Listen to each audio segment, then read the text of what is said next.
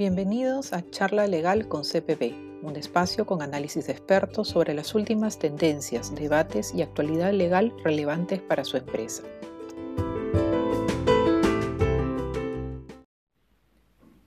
En el podcast de hoy conversaremos con Gonzalo Sarmiento, actual CEO de Inversiones Centenario, quien nos comentará acerca de su trayectoria, conoceremos sus experiencias y retos profesionales, así como los cambios que tuvo que enfrentar dada la coyuntura actual. Y buenas tardes con todos. tengo hoy el placer de, poder entrevistar a mi gran amigo Gonzalo Sarmiento eh, que, lo entrevisto, eh, más que porque sea un gran amigo mío, lo entrevisto porque es un extraordinario profesional y una extraordinaria persona. Y, la verdad es que es una historia que vale la pena eh, escuchar y comentar. bienvenido, Gonzalo, al, evento del community de CPB. Gracias, Germán, por la invitación y gracias por tus palabras. De nada. Oye, me gustaría comentar un poquito de tu trayectoria, Gonzalo, antes de empezar con las preguntas, si, me permites unos minutos. Eh, eh, bueno, Gonzalo Sarmiento, que es nuestro invitado, es el, actualmente es el CEO de Inversiones Centenario. Eh, Gonzalo es un líder sumamente experimentado que ha formado parte de la familia Centenario desde hace más de 20 años y cuenta con una importante trayectoria en la industria de bienes raíces, administrando una diversificada cartera de negocios como edificios de oficinas, centros comerciales, desarrollo urbano, hoteles, viviendas y bienes raíces industriales. Respecto a su formación profesional, que también es extraordinaria, Gonzalo se recibió como administrador por la Universidad de Lima, cuenta con un MBA de la Universidad del Pacífico, con estudios ejecutivos en General Management en Kellogg School of Business y de Real Estate en Harvard University School of Design, entre otros. Y es un experto en negociación, en marketing, gestión de capital humano, planificación de negocios y todo el campo inmobiliario. Y ha, y ha liderado áreas como desarrollo, ventas, marketing y planificación, entre muchas otras, a lo largo de su carrera profesional. Nuevamente, bienvenido Gonzalo y, vamos a tener el lujo de poder escuchar las respuestas a todas las preguntas que tenemos nosotros y también a las preguntas que, el público nos pueda hacer, que les recuerdo a todos que, la hagan por escrito y Cristian nos va a ayudar con eso. nuevamente, bienvenido Gonzalo. Buenísimo. Oye, eh, yo creo que empezamos con las preguntas y sobre todo las preguntas vinculadas a tu trayectoria para que la gente pueda conocer un poco cómo te has formado y cómo has crecido en este grupo tan importante. Y, la primera es que nos cuentes cómo, se inicia tu carrera profesional, cómo, cómo empiezas en este mundo profesional antes de haber entrado a Centenario inclusive. Sí, mira, yo estudié Administración de Empresas en la Universidad de Lima y entré un verano como practicante a Ranza, la empresa logística del Grupo Romero, en el Callao. Era mi último año de la, carrera y me permitieron seguir con, la práctica en el invierno, mientras llevaba clases. ¿no? Luego, al, terminar eh, la carrera, me contrataron y ahí me quedé de 1993 a 1997. O sea, estuve cuatro años ahí. ¿no? ¿Cómo paso a Inversiones Centenario? La realidad es que al CEO de Ranza eh, le ofrecen tomar la gerencia general de Centenario y como necesitaba un chupe, este, me llamó para que me vaya a trabajar con él. Pese a no saber ni a qué se dedicaba Centenario, eh, la confianza que tenía en él eh, me hizo aceptar de inmediato la propuesta y, nada, comencé en 1997 en Centenario como gerente de planeamiento. No tenía una función muy específica, eh, como que crearon el cargo para mí, eh, pero fue una buena entrada porque me permitió, digamos, tomar conocimiento de todas las áreas de la, de, la compañía y, bueno, asistir a la, a la, gerencia general en todos los planes de cambio que se tenían. pero qué interesante eso, porque justamente te iba a preguntar cómo, te cambias al rubro inmobiliario y, y por lo que me cuentas, en realidad no, fue el rubro inmobiliario lo que te llevó a moverte a Centenario, sino fue un líder que te motivó a cambiar del lugar donde estabas en Ranza a un rubro completamente diferente que como tú además dices no conocías. Sí, interesante. Fue, seguir al, líder, ¿no? Fue seguir a una persona, este, que obviamente me daba la, la, confianza y la tranquilidad del caso, era una persona que yo admiraba y que al proponérmelo me sentí halagado y, la verdad que era para crecer. Fantástico. Mira, e, esas son justamente las cosas que nosotros queremos transmitir a la gente que, que, nos escucha, que está participando con nosotros, ¿no? ¿Cómo, cómo, un liderazgo puede motivar a la gente y, y, puede hacer cambiarte de empresa, de rubro? Eh, eh, eh, qué, qué, importante es eso. Y, creo que un, un, líder como tú, creo que justamente logra esa motivación. Tú la viviste cuando hiciste este cambio y, con seguridad motivas a tu gente. y, volviendo al tema de, Centenario, me, me, dices tú de que, de que de que tus inicios no había una posición para ti, pero, pero, pero te, te, creaste o te crearon una posición, te fuiste creando tú la posición y cómo fuiste escalando dentro del centenario. Sí, yo, yo te diría que, que me fui creando la posición, ¿no? O sea, definitivamente me convocaron a un puesto de, de confianza, yo tenía 25 años nada más, este, y de alguna manera fui creando la, la la posición que comenzó como una gerencia de planeamiento, luego se vio que faltaba un, manejo, una gestión comercial, se convirtió en planeamiento y comercial, luego se convirtió en planeamiento comercial y desarrollo, y de alguna manera fui este, tomando nuevas funciones eh, en un puesto que, fue creado sin mucho contenido. Entonces, eh, yo creo que que lo que puede demostrar esa experiencia es que uno mismo puede irse generando las oportunidades, tomando retos dentro de la compañía, metiéndose en, asuntos diversos y de esa manera la, función se fue enriqueciendo y me permitió crecer, ¿no? Sí, además de que tú has entrado a la fecha, entiendo, Gonzalo, que, que, que Centenario ha abierto un abanico de, nuevos negocios. Es decir, Centenario ha cambiado mucho desde hace 20 años. O sea, siempre ha estado en el rubro inmobiliario, pero, pero se ha diversificado dentro de este mundo, ¿no? Y mira, te cuento que cuando entré a Centenario era una empresa que tenía 200 millones de soles en activos. Hoy día tenemos más de 5 mil millones, o sea, multiplicado por 25 veces el tamaño de los activos que administramos en la, en la compañía. Qué bárbaro. Teníamos una urbanización a la venta en Lima Norte y hoy día tenemos varias operaciones en Lima y tenemos operaciones en siete provincias. Teníamos 20.000 metros cuadrados de oficinas y ahora tenemos 80.000, ¿no? Entonces, son muchas historias en el camino. Eh, obviamente, agarramos la ola de crecimiento del país, estamos hablando del año 1997, y supimos, supimos aprovechar esa ola pero también supimos pasar las crisis, ¿no? Y yo creo que la mejor manera de pasar las crisis fue a través justamente de la diversificación de negocios que hicimos.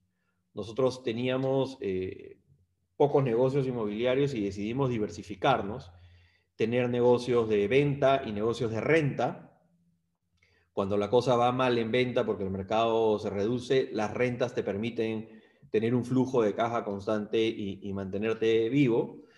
Y de esa manera eh, también generamos negocios de corto plazo, de largo plazo, eh, negocios de, venta y negocios de plusvalía. Entonces, de alguna manera, ese portafolio diversificado nos ha permitido tener un crecimiento constante durante los últimos 20 años. Claro, y, bueno, afrontar las diversas crisis que se han vivido, que, ahorita voy vamos a entrar a ese punto, pero, pero solo, bueno, todos los que están escuchando eh, más que de sobra conocen de Centenario, pero, pero quizás yo, tengo acá algunos datos, Gonzalo, y tú me, corregirás eh, eh, sobre Centenario. Es una empresa que tiene 90 años, no, no, sabía que, que, ya habían 90 años de, de empresa, y, y, y, eso quiere decir pues que ha pasado por, por todos los gobiernos, ha pasado por, por todo tipo de crisis, por todo tipo de situaciones, y, y como tú lo has dicho, lo único que ha hecho ha sido seguir creciendo, ¿no? Ahora después nos vas a contar un poco cómo ha logrado eso, porque hay muchos que en el camino se van eh, eh, eh, quedando. Pero nada, quería hacer un pequeño paréntesis para, para comentar de esta trayectoria de Centenario, que, es importante, porque eh, creo que es importante que, se sepa que tú eres un líder de una empresa líder, ¿no? Eh, volviendo a las preguntas y, ya para terminar con el tema de tu trayectoria, eh, ¿cuáles fueron esas relaciones que, que, fueron importantes para tu crecimiento en Centenario y cuáles fueron los mayores retos para llegar hasta donde has llegado, ¿no? Yo, te diría que más que una relación en, concreto, te diría que lo fundamental ha sido el sustento de, las relaciones en general. Es decir, eh, la transparencia, la palabra y la ética en todas las relaciones con todos los stakeholders. ¿no? Yo creo que una línea eh, recta y no sinuosa en términos de, valores te permiten, eh, de alguna manera, generar relaciones con varias entidades, ¿no? O sea, tener una buena reputación con tus proveedores, tener una buena reputación con tus clientes, tener una buena reputación con tus pares, con la gente que trabaja en, tu equipo, ¿no? Entonces, este, yo te diría que en general eh, todas las relaciones son importantes y tienes que guardar la misma línea en todas esas relaciones. Es, eh, muy, muy, muy interesante lo que dices, muy cierto además importante para una empresa que juegue un rol tan importante en el país, porque yo me imagino que, que las grandes urbanizaciones de este país eh, se, se, deben haber desarrollado a través de Centenario, las, las, las, las, empresas más importantes del país deben ser locatarias de, los inmuebles que ustedes alquilan de oficinas, entonces yo creo que Centenario juega un rol muy importante en, nuestra sociedad y en el desarrollo de nuestro país. ¿Nos podrías contar un poquito más de eso para, para luego entrar al tema ya de liderazgo de lleno? Sí, cómo no. O sea, el, rol que tiene Centenario en la sociedad eh, va más allá de eh, lograr, eh, obviamente, rentabilidad y, y, utilidades para nuestros accionistas, ¿no?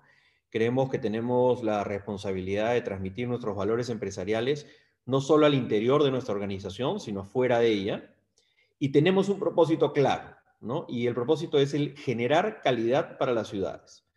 Es decir, no podemos hacer desarrollos inmobiliarios que empeoren o malogren un barrio o el entorno por más rentabilidad que se pueda generar. Nuestra visión es mejorar el entorno, la ciudad, mejorar a nuestros vecinos con un aporte importante en arquitectura, diseño, calidad de vida, urbanismo. Estamos acá para, para mejorar la calidad de las ciudades y no para destruirla. Y qué, importante en nuestra ciudad que ha crecido tan desordenadamente, ¿no? El hecho de que hayan empresas que tengan esta visión y que tengan este propósito y, que ayuden a mejorar una ciudad como la nuestra, que, desgraciadamente eh, yo, yo, creo que no, no, no, o sea, puede haber mucha responsabilidad de nuestras autoridades, pero, pero también creo que ha sido un crecimiento eh, digamos, abismal en los últimos años, desde la época en que había el terrorismo y había esta migración de provincias hacia Lima, se desbordó la ciudad, ¿no? Totalmente. Sí, Lima lamentablemente es un caos, hay que reconocerlo. Y lo más grave del tema es que no hay un plan eh, específico para los próximos 20 años, ¿no? Entonces todo se va desarrollando al tuntum. Quizás después hablemos un poco sobre el tema de, de la relación con, con, los gobiernos locales, municipales. ¿no? Dale, dale, perfecto. Quiero, quiero hacer un pequeño paréntesis, Cristian, para, para, ver si es que eh, eh, tenemos, eh, ya tenemos preguntas del público. Si, si, si, las hay, por favor, bueno, los invito a todos a que las puedan hacer. y si hay, Cristian, para que nos, nos interrumpas y nos vayas haciendo esas preguntas, ¿no? O vayas transmitiendo esas preguntas. Muchas gracias, Germán.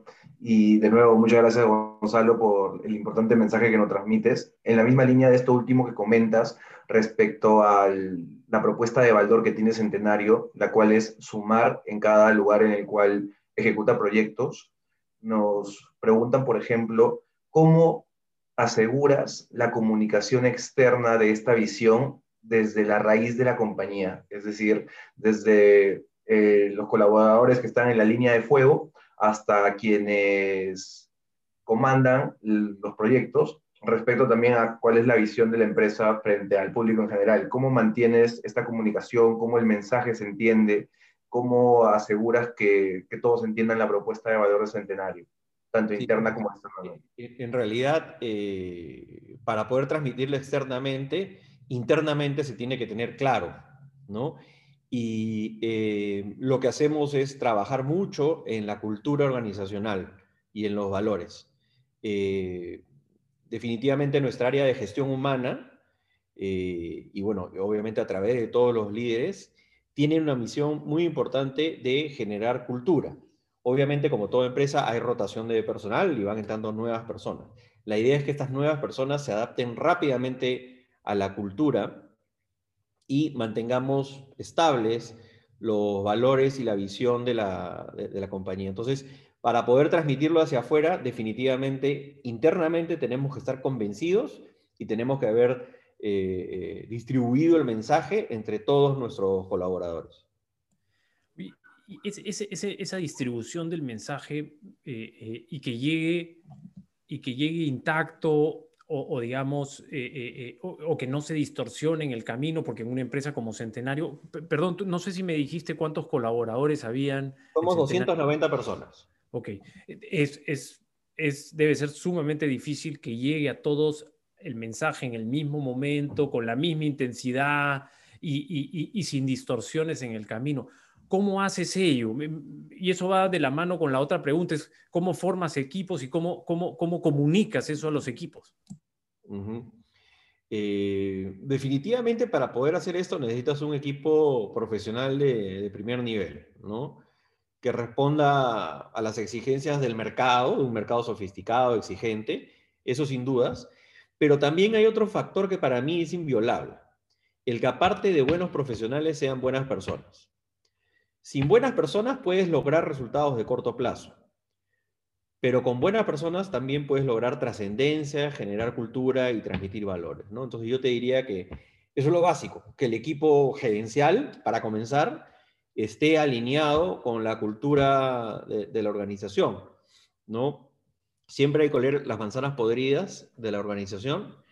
Y si encuentras una manzana podrida, este, lo mejor para todos es que eh, se retiren. ¿no? Yo, cuando me dirijo a, los colaboradores eh, en, los eventos que hacemos eh, regularmente, siempre les digo, ¿no? el que no esté contento con los valores, siente que no se adecua, siente que no encaja con los valores, con el código de ética, con, con, nuestras políticas de prevención, ¿no? de, de lavado de activos y financiamiento de terrorismo, y bueno, con todo lo que es nuestro reglamento interno de trabajo, eh, esa persona debe salir de la organización, ¿no? Y lo mejor es que salga por voluntad propia, porque la organización no va a cambiar para él. Él, de alguna manera, se tiene que adaptar a este tipo de organización. De acuerdo, sí, sumamente importante. Y, dos cosas con relación a este tema de la cultura, hay algo, una historia muy, pequeña. Eh, hay, no sé si tú te acordarás, había un famoso tenista que se llamaba, o que se llama Bjorn Borg. Este tenista eh, eh, es un tenista que, que, que, que bueno, llegó a, campeonar en muchos de los Grand Slams. Y, y, Bjorn Borg creó una compañía de ropa interior que se llama igual que él, Bjorn Borg. Y esta compañía tiene dentro de su cultura el hacer ejercicios. Y, y toda la gente, dentro de la compañía a una determinada hora hace ejercicios. La gente que, contratan saben que van a tener que tener ejercicios, o sea, está dentro del ADN. Centenario, no, te digo que, necesariamente tengan que tener, hacer ejercicio, pero, pero ¿tienen algo dentro de esa cultura que ustedes hagan diferente a las demás? Eh, a ver, no tenemos la cultura de hacer obras de teatro ni, ni, ni de hacer canciones, pero sí tenemos una cultura de, pasarla bien en, la, compañía, ¿no? Y hacemos muchos eventos, eh, obviamente ahora son virtuales, pero antes eran presenciales, eh, donde creo que la pasamos bien, ¿no? Y, la pasamos bien, obviamente, porque es entretenido, eh, pero te permite transmitir los mensajes que quieres de una manera mucho más personal, informal. Y sí, hacemos, hacemos nuestras cosas. Este pero eso es, eso, es, eso es bien interesante y entiendo que eso también lo han querido transmitir un poco en sus centros empresariales, ¿no? Porque eh, hasta antes del COVID, yo recuerdo y, además como vivo cerca y, yo corro y muchas veces entro por ahí al centro, veía unos letreros donde decían de que habían eventos durante la, semana para invitar a la gente que estaba en, el centro empresarial a que se una, que se junte y que la pase bien. Aprovechamos mucho los rooftops eh, que tenemos, tenemos techos, eh, eh, digamos, con equipamiento para poder hacer eventos, terrazas, y tratamos que no solo los colaboradores de Centenario, sino toda la comunidad empresarial que forma parte del Centro Empresarial Real de, San Isidro eh, pueda conectarse, ¿no? Tenemos un app donde pueden estar conectados, digamos, a, los eventos y a los servicios del complejo. Y adicionalmente, cuando se podía, una vez al mes o una vez cada dos meses, hacíamos eventos con, música, un after office, digamos, donde se juntaba la gente de las distintas empresas y, se pasaba bien, ¿no? a mí me parece eso fenómeno, la verdad, porque, porque de alguna manera le, das, le das una connotación al centro empresarial que no solamente es un sitio para venir y trabajar duro, sino también para pasarla bien. Creo que la gente, la gente le permite de alguna manera tener, tener una, una relación mayor entre todos los vecinos, digamos, empresariales, ¿no? Y eso también va de la mano con otra pregunta que teníamos, que, que es un poco el mantener el balance entre trabajo, eh, bueno, eh, amistades y familia. Pues yo, yo, creo que las relaciones amicales y, y, el relacionarse e, es, algo muy importante, ¿no? Eh, y creo que eso es un poco lo que está detrás de esa idea. Sí, sí, o sea, es muy importante, ¿no? A veces, uno como persona a veces se olvida lo principal, ¿no? Para lo cual trabajamos. Nosotros trabajamos para nuestras familias. Y trabajar para nuestras familias no significa solamente llevar dinero a la casa, sino llevar, tener una calidad de vida superior. Y para eso es fundamental ser personas que están presentes y no ausentes. ¿no? Nosotros hemos tenido eh, la oportunidad de, generar eventos y un poco la, la, idea es, y, lo vamos a seguir desarrollando, es que en el centro empresarial cuando tú llegues, sientes que puedes hacer pues por lo menos, eh, claro, no estás en tu casa, pero por lo menos las 12 horas o 10 horas o 14 horas o 8 horas que estés ahí, puedas hacer de todo, ¿no? Y eso eh, nos ha obligado a generar servicios, a generar áreas comunes donde la gente se pueda juntar y tenga wifi en, en las terrazas, en, las bancas, en, en las mesas que hemos puesto y esto se va a complementar muchísimo más cuando ya desarrollemos el Centro Camino Real, que ya tiene licencia para la construcción y que estamos en los últimos este, eh, trámites para poder eh, llevarlo a cabo. ¿no? Entonces, tú vas a poder llegar al centro empresarial a las 6 de la mañana, ir a un gimnasio, tomar desayuno, meterte a tu oficina, a las 11 de la mañana bajar a tomar un café, al mediodía irte a almorzar a uno de los restaurantes del centro comercial o del mismo centro empresarial, en la tarde seguir trabajando y luego tener un after office, hacer las compras del supermercado ahí mismo y ir a tu casa. Entonces, eh, la calidad de vida es sumamente importante. La calidad de vida en casa, pero la calidad de vida en el trabajo también es un tema que para nosotros se ha vuelto fundamental. Sí, importantísimo. Y, ese proyecto de Camino Real, ojalá que salga pronto. Eh, a mí me parece maravilloso. Además, yo, yo, he pasado mi, mi juventud ahí, en Camino Real. Camino Real en su momento tenía este tema de los cines. Me, acuerdo que en, donde son los estacionamientos uno patinaba. Eh, cuando recién llegaron a Perú, ya, estoy viejo ya, pero recién llegaban a Perú los patines de cuatro ruedas, ¿no? y, y, y había una, un área de patinaje en lo que es la zona de estacionamiento, ¿no?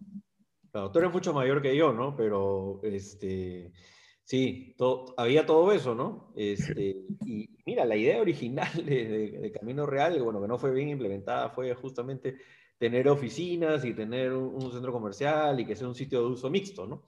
Los años y la crisis, este, que vivió el Perú en los 80 y los 90 hizo que, que, esa idea, digamos, no se llevara a cabo porque no hubo una administración central de todos los activos.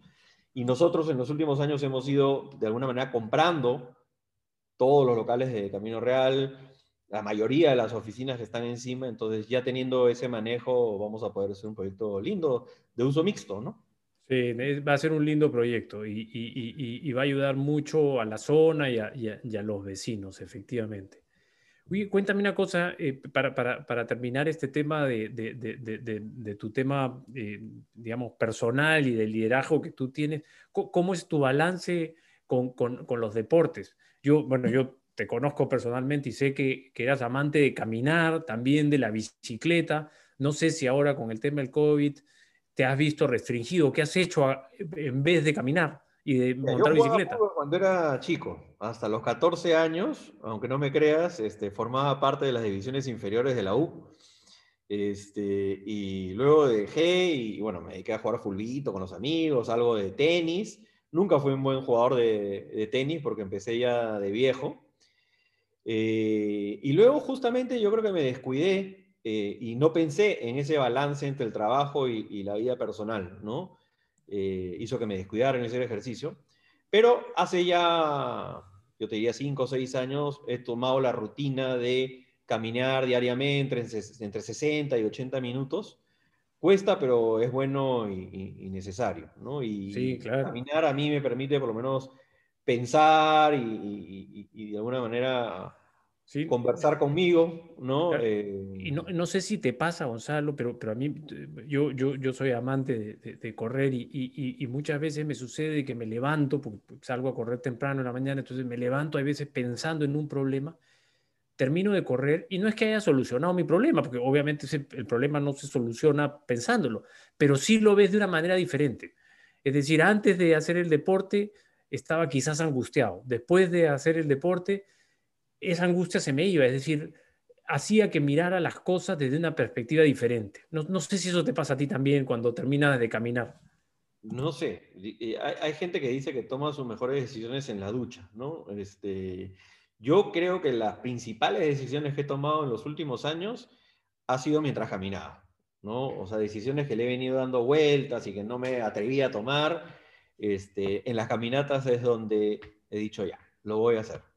Sí, es, una buena forma de desestresarse y de permitir que tu mente piense. Y, bueno, te ayuda mucho. Qué bueno, Gonzalo, ahí te felicito. Eh, eh, disculpa que, te, interrumpa y, en verdad, Gonzalo, qué importante mensaje que nos transmites en, la forma de equilibrar las disciplinas que conforman la esfera personal de, un profesional, por ejemplo, como tú, y, y de cómo el dividir en espacios tus actividades puede permitirte ver el mismo escenario de formas distintas, como comentaba Germán. En esa línea, eh, por ejemplo, uno de nuestros asistentes, Jorge Castro, nos dice que es bien conocido que Centenario eh, es una, por no decir la primera empresa, que decidió cambiar su modelo de negocio a ser desarrolladora de proyectos y venderlos, a crear un modelo más sostenible en el tiempo, como tener oficinas y arrendarlos. Entonces, para llevar a cabo esto, ¿qué se necesita para pensar fuera de la caja? ¿Qué se necesita para, por ejemplo, eh, decir, voy a llevar a cabo este proyecto y, digamos, en el caso de las oficinas, puede que necesite una mochila financiera mucho más amplia, puede que necesite apalancar deuda o distintos escenarios, y a pesar de esto, pienso fuera de la caja y decido dar el siguiente paso. Sí, o sea, definitivamente necesitas poder armar una estructura capital que sustente, digamos, tu, inversión de largo plazo en el, alquiler.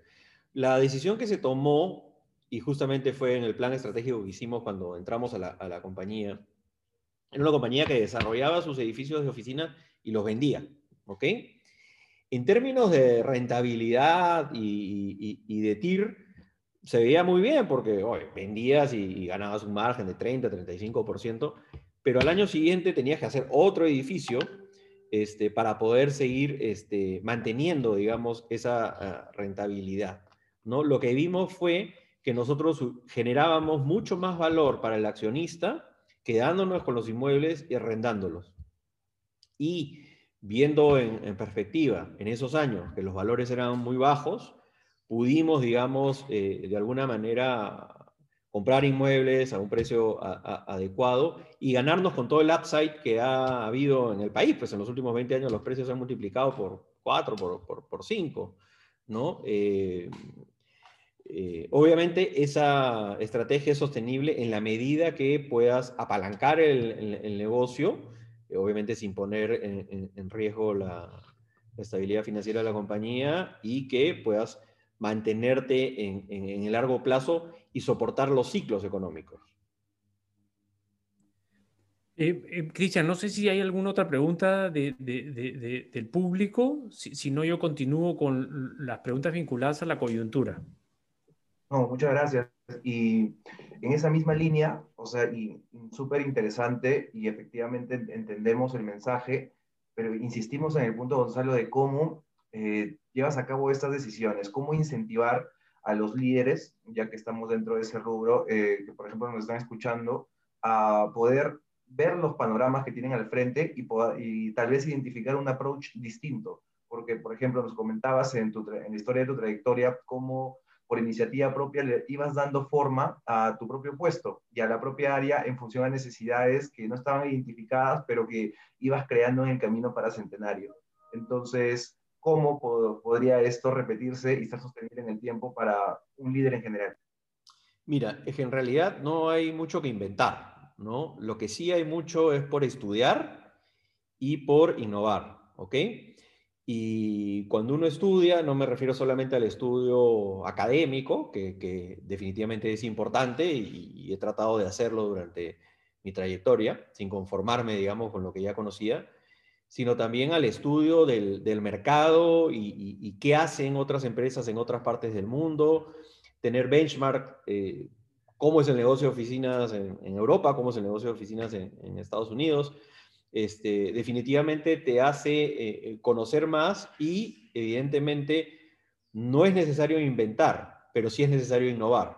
Entonces, este, eh, básicamente eso, mantenerte siempre al día, tener updates este, de lo que pasa en el mundo. Hoy día, por ejemplo, salgo de una reunión de gente que tiene oficinas en todo el mundo y, que obviamente este, hay una coyuntura distinta por el COVID y, de alguna manera se está viendo qué va a pasar con las oficinas en todas partes del mundo. Entonces, si tú no te mantienes actualizado, tanto académicamente como en el mercado en el cual operas, los negocios que operas, este, es difícil, digamos, eh, promover el cambio y tomar decisiones de cambio. Lo más probable es que eh, te sientas cómodo con el status quo y eh, no te adaptes al, cambio.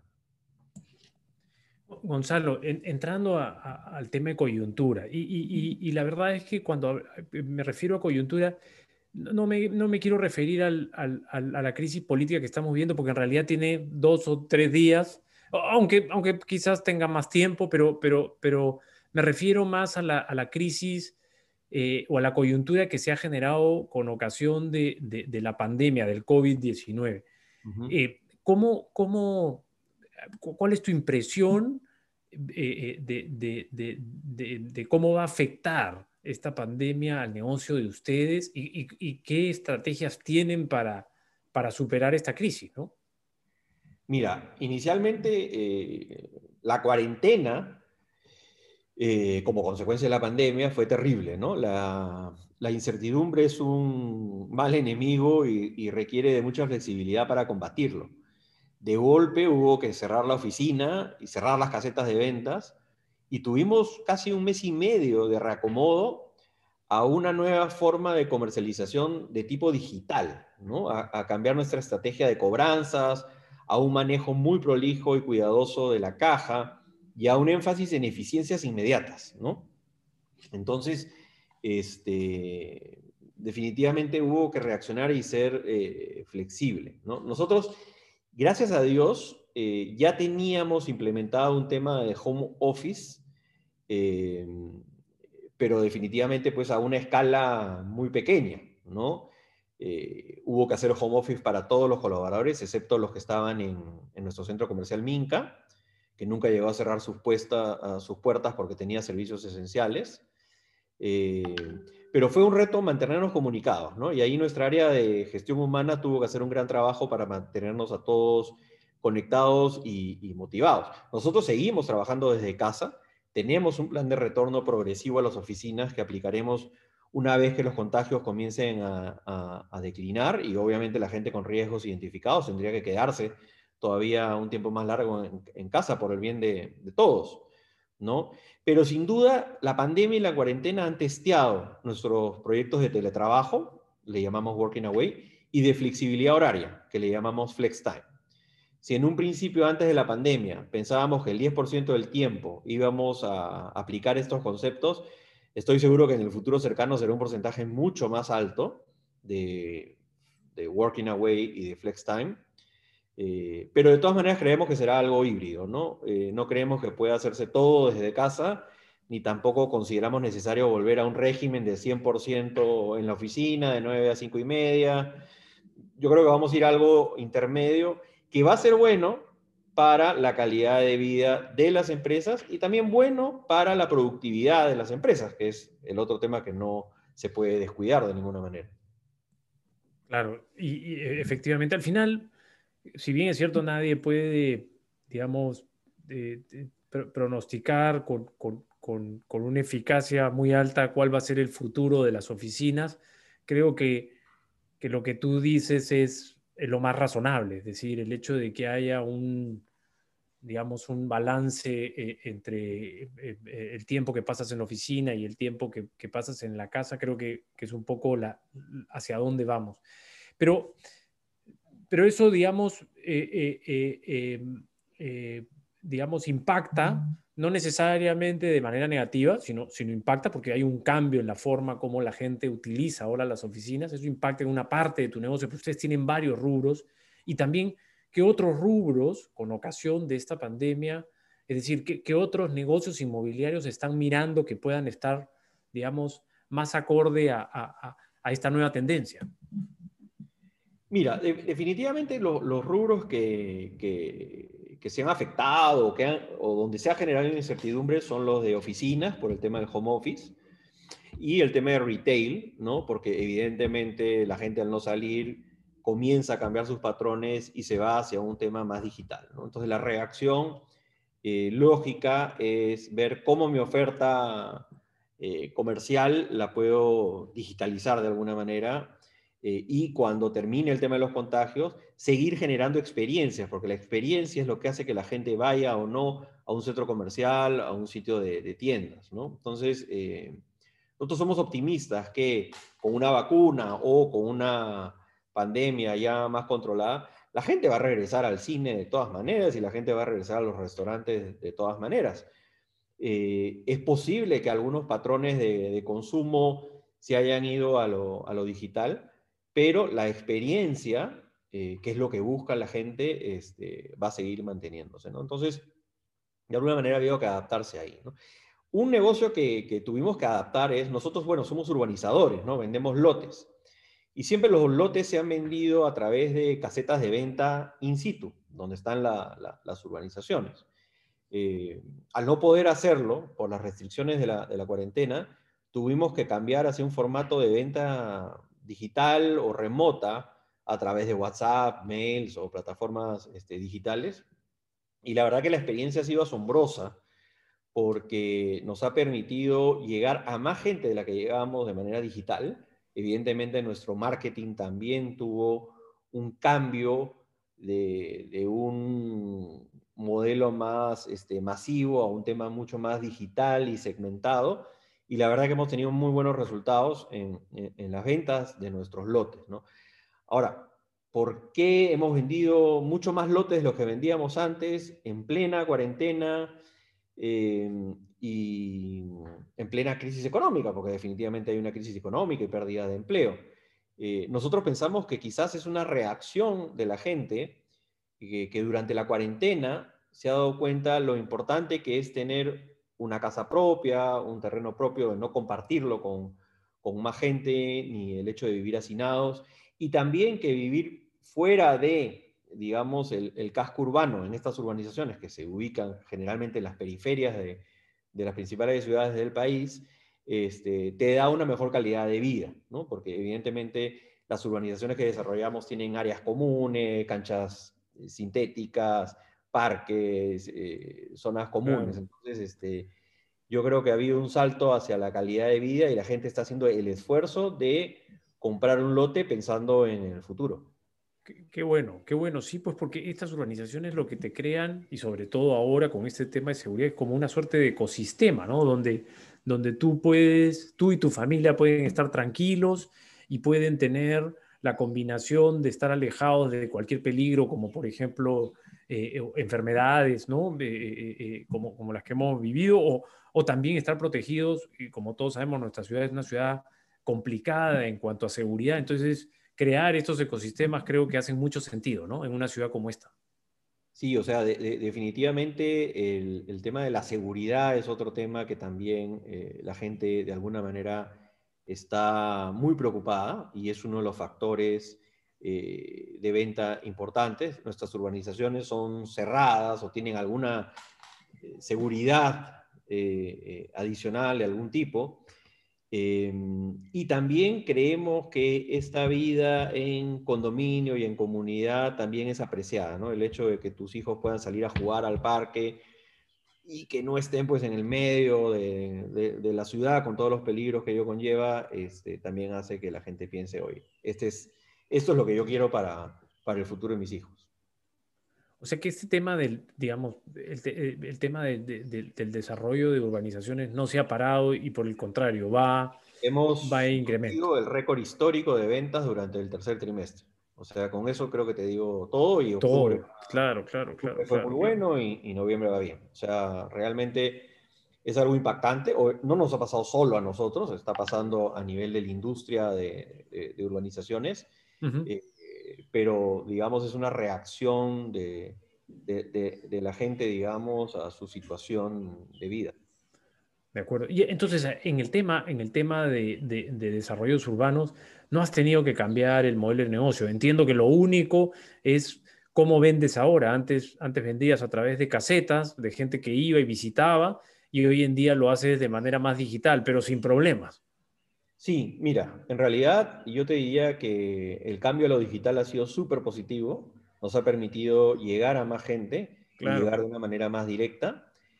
Eh, que la demanda insatisfecha está, todos sabemos que hay un déficit de vivienda muy grande en el país. Eh, estos lotes obviamente son para autoconstrucción y la autoconstrucción es algo muy arraigado también en el país. El 70% de las ventas de cemento en el Perú se explican por autoconstrucción, o sea que imagínate lo, fuerte que es. Yo te diría que el mayor reto en, el tema de urbanizaciones, como en el tema inmobiliario en general, es eh, encontrarse con municipalidades sin planes de desarrollo urbano, sin proyectos de agua y desagüe, sin concesiones eléctricas. ¿no? Realmente cada urbanización que hacemos es un reto desde el punto de vista de la tramitología. Mercado hay, clientes hay, las obras se pueden hacer, pero el cuello de botella está en lo público. Y, ahí es donde está, me imagino, el, mayor retraso, ¿no? O sea, es decir, si, si, si no hubieran esos problemas, eh, esas trabas burocráticas que hay ahí, eh, podrías desarrollar muchísimo más de lo que estás desarrollando. Sin duda, o sea, cuento como experiencia y, y no quiero hablar que tal gobierno, que tal alcalde lo hicieron mal. O sea, Camino Real es una muestra de ello. Camino Real tiene tramitándose 10 años.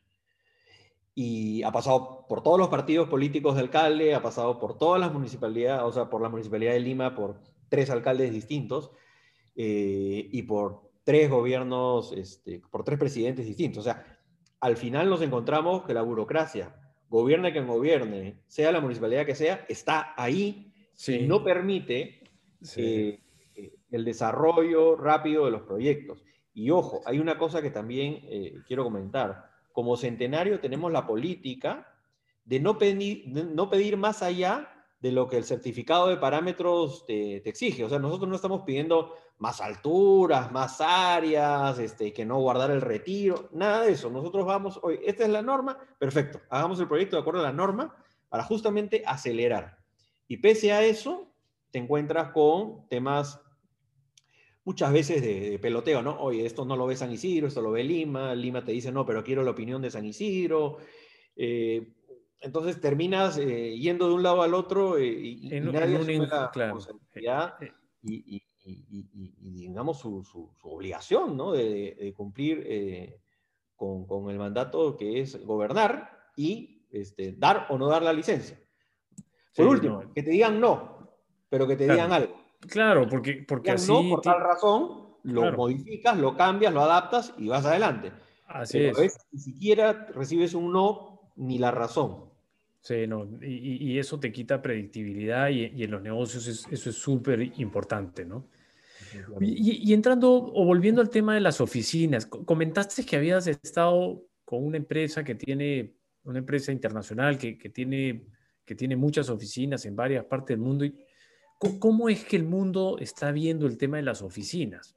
Yo, yo sé que, que, que, un poco esta, esta tendencia a, a, a, tener parte, parte en casa, parte, parte en la oficina, pero también he escuchado por ahí, no sé si, he escuchado varias historias, por ejemplo, he escuchado hoy en día que, hay gente que alquila, por ejemplo, eh, habitaciones de hoteles para poder hacer, eh, eh, para poder trabajar. He escuchado también que hay empresas que se están moviendo a un tema de oficinas compartidas, tipo Regus, tipo WeWork. Cuéntanos un poco cómo crees que se va a modificar ahí el, mercado de, alquiler de oficinas. Mira, el mercado ha estado muy indeciso, ¿no? Primero con un golpe económico generado por la cuarentena y que ha disminuido sus ventas y servicios. Y luego por la duda de cómo manejarán la situación de sus oficinas en el futuro. Creo que todavía tenemos un tiempo con esta incertidumbre, hasta que tengamos la tranquilidad de volver a las, a las oficinas y ahí poder decidir el modelo de funcionamiento de cada empresa. Y yo creo que cada sector eh, es distinto, ¿no? Eh, creo que se equivocan los que piensan que las oficinas no serán necesarias, porque hay muchos temas de liderazgo, sucesión, cultura, conversación de pasillos, reuniones cara a cara, procesos de inducción que son necesarios hacerlos físicamente y no se pueden manejar digitalmente.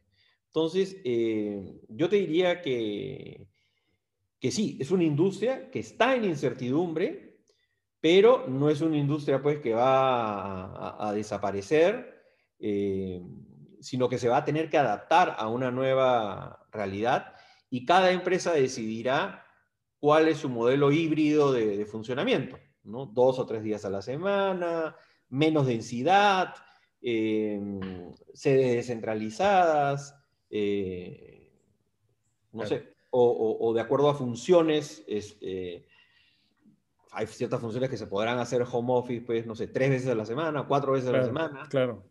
Se tendrán que tomar las decisiones, ¿no? Pero yo creo que para tomar la decisión final, todavía falta tener la certeza de si puedo regresar o no a la oficina. Claro el número de contagios yo creo que es fundamental como driver de esa decisión. Correcto. Y, en este tema vinculado al tema de alquileres, eh, desde hace muchos años en el Perú no existe, yo, yo sé, y, quizás tú, tú, me puedas contar un poco más, yo sé que antiguamente existía un mercado, una oferta de alquiler eh, eh, que, se perdió cuando, cuando vino los gobiernos que un poco atentaban contra ese tipo de negocio, ¿no? Y se dieron leyes como la ley del inquilinato, donde era imposible sacar a, los inquilinos. Yo, yo me acuerdo eh, eh, haber vivido un poco eso. Eh, pero, pero se habla de que va a volver este negocio de, alquiler de vivienda. Y hay muchos jóvenes que no, les interesa comprar nada porque están en una etapa en que todavía no se deciden por dónde estar y prefieren moverse y ser un poco más libres. ¿Eso es algo en lo que Centenario ha pensado? Mira, o sea, sí, eh, yo reconozco que hay una tendencia eh, al alquiler eh, y que el, negocio se ha descuidado mucho, digamos, como un negocio corporativo, ¿no? Lo tienen personas naturales que alquilan viviendas, lo hacen de manera particular, pero ya hay iniciativas de empresas y de fondos para generar, digamos, alquileres de edificios completos, ¿no? Donde se pueda mantener la propiedad durante muchos años y hacer el mantenimiento respectivo. Yo creo que eso va, va a suceder. No tengo clara la rentabilidad del asunto. Eh, creo también que, eh, si bien es cierto, han salido leyes para proteger a los propietarios respecto a inquilinos morosos, todavía no tenemos la certeza que la ejecución de esas normas eh, se pueda dar en el tiempo debido, ¿no? Entonces, si yo me voy a demorar en desalojar a un inquilino moroso un año, definitivamente la rentabilidad de ese inmueble este, se va para abajo y recuperarme me va a, demorar muchos años, ¿no? Entonces, yo tengo dudas todavía respecto a, la aplicación de las normas a nivel policial y judicial.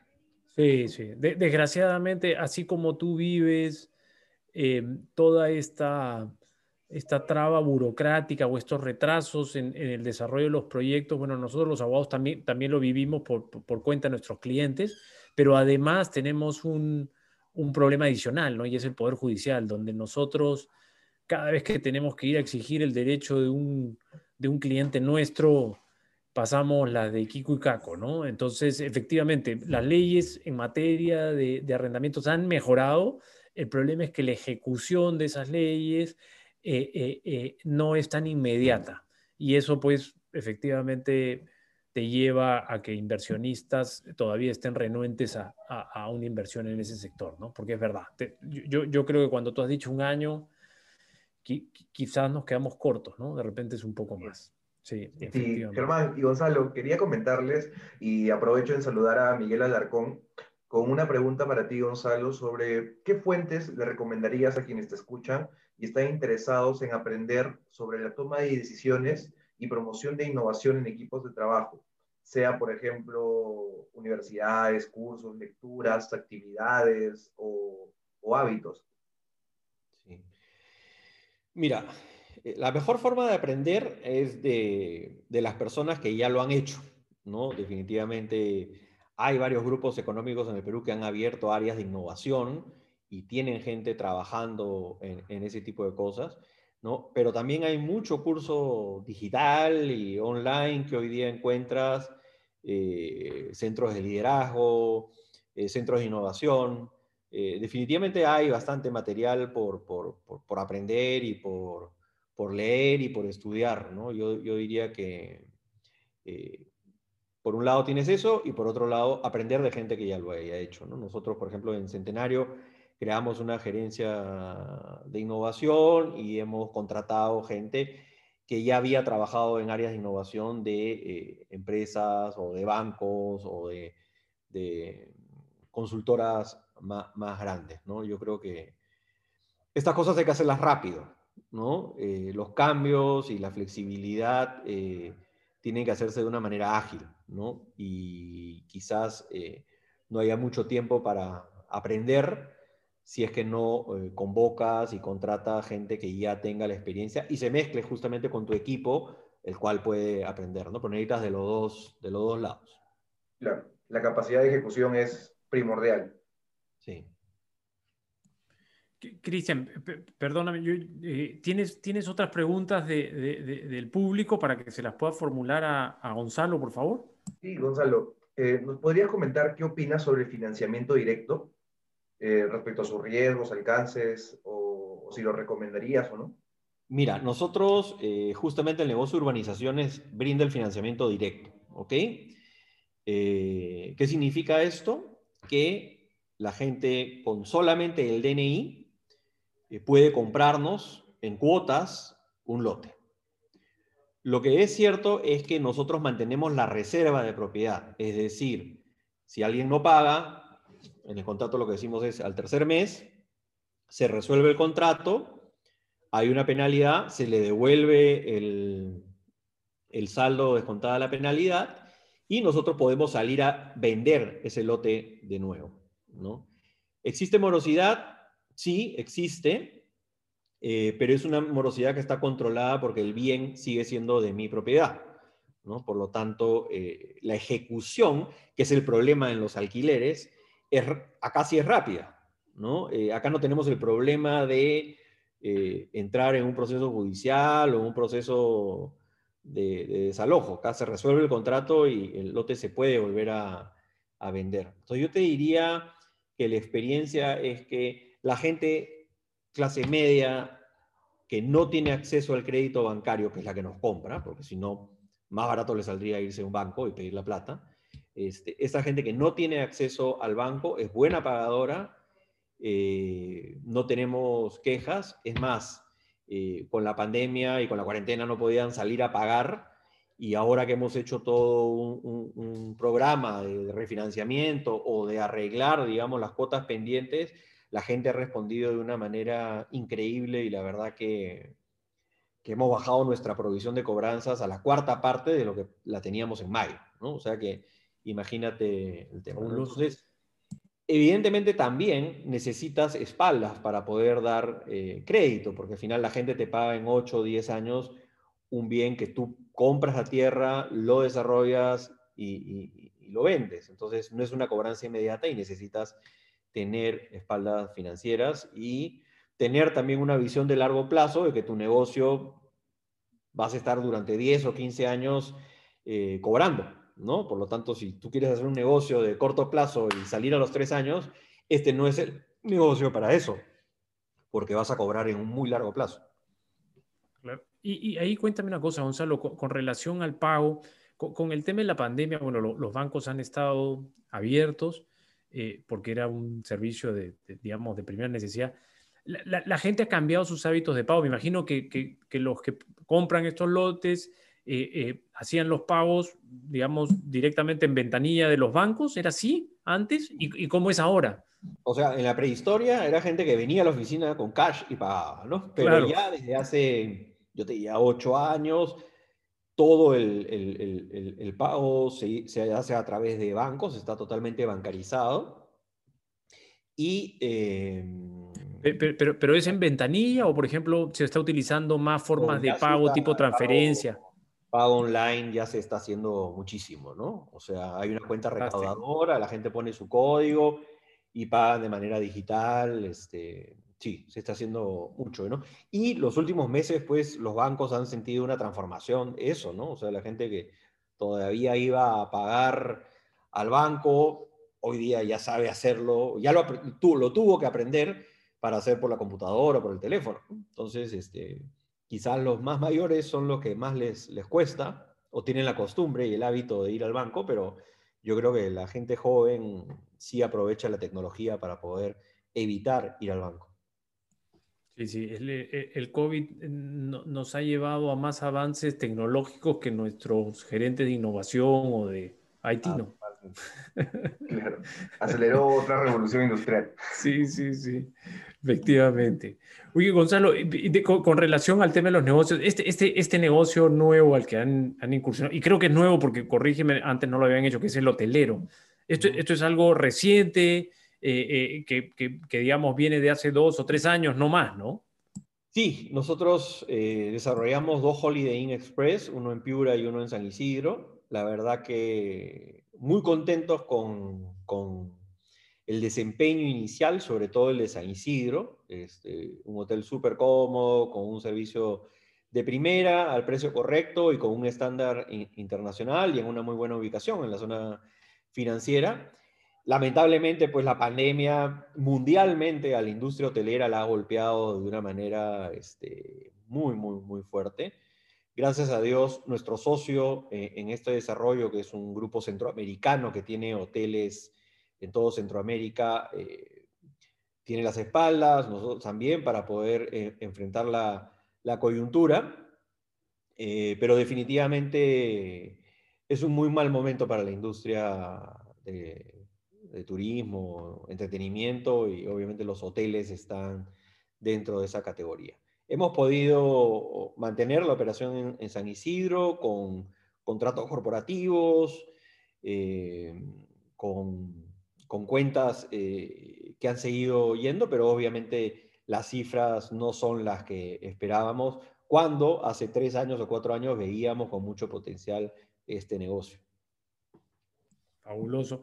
Yo eh, no, quiero, no, no, quiero robarme mucho de tu tiempo, mi querido Gonzalo, son la una. tengo unas preguntas de cierre, pero, antes de las preguntas de cierre, nuevamente darle el pase a Cristian para ver si es que hay alguna otra pregunta del público, quizás hay varias, no, no, no, no, no quiero dejar de contestar todas, que Gonzalo conteste todas, pero, pero por un tema de beneficio del tiempo creo que vamos a tener que, que, tomar una o dos, eh, Cristian.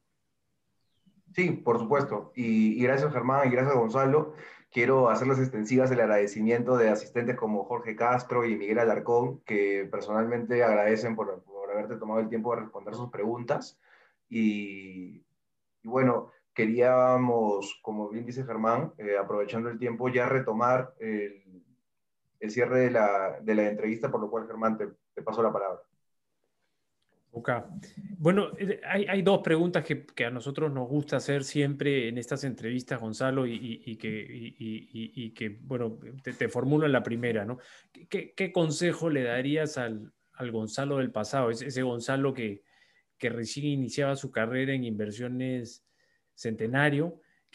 ¿Cuál sería el consejo para ese Gonzalo?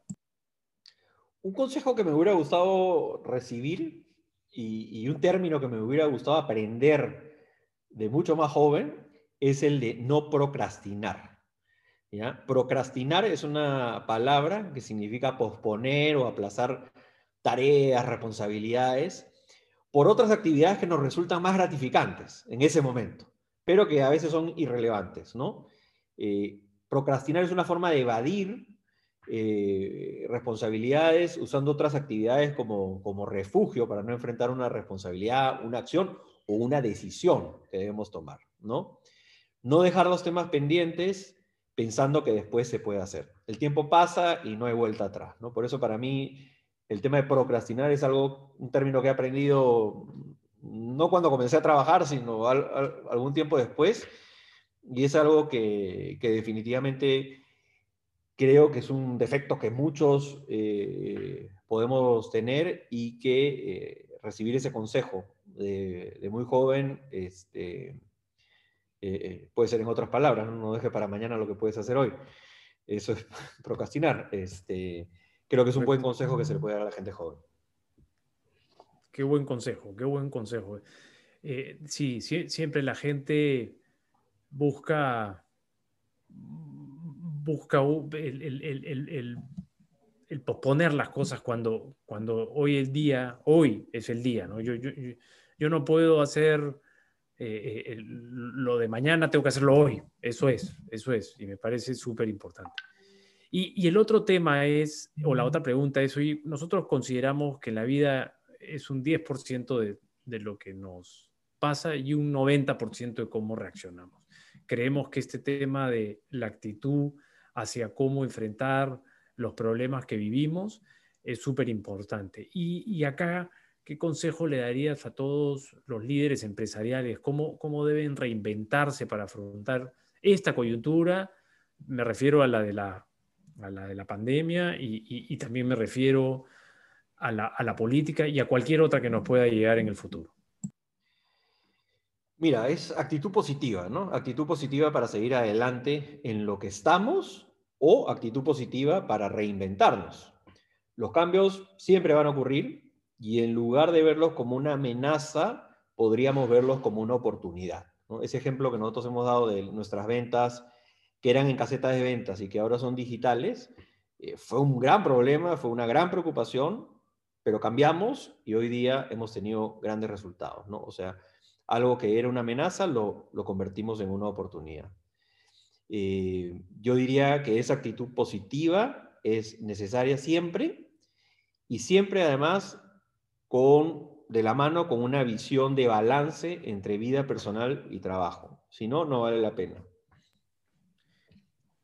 Muy, muy bueno, Gonzalo. Te, te, agradezco infinitamente el que te hayas dado un tiempo estar con nosotros, el que, el que hayas respondido a todas nuestras preguntas, en general, que te, que, que te hayas eh, dado el tiempo para, para, para todos nosotros. Y la verdad ha sido un placer el tenerte acá sabes el cariño particular que, te tengo y, el agrado de haber podido pasar un tiempo contigo.